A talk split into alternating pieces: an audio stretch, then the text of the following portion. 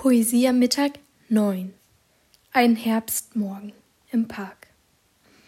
Das ist jetzt eine Zusammensetzung aus zwei kleinen Texten, die ich geschrieben habe an einem Herbstmorgen im Park.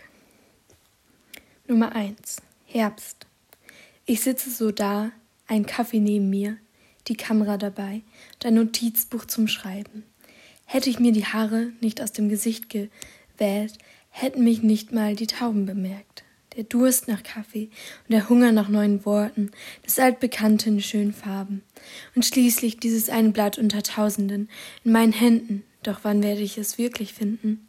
Joggende Personen, Fahrradfahrende oder Brötchenholende, alle haben plötzlich eine Jacke an. Es wird kälter, es wird dunkler, doch auch gemütlicher. Es ist Oktober, es ist Herbst, endlich etwas zum Wohlfühlen. Jetzt das zweite Gedicht. Eine wirre Sekunde.